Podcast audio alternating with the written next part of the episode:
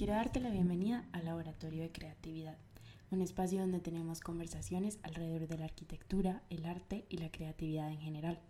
Hablaremos de arquitectura, edificios y ciudades, del presente o de un pasado distante. También hablaremos de libros, tecnología, películas y ficción.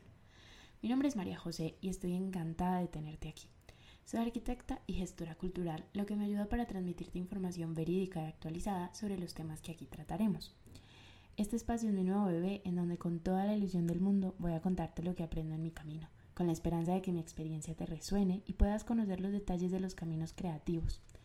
Mi propósito es darte la mayor cantidad de información posible para que puedas saber más sobre aquello que nos da curiosidad en el mundo creativo y mi intención es crear algo fluido en donde los temas varíen y la duración cambie.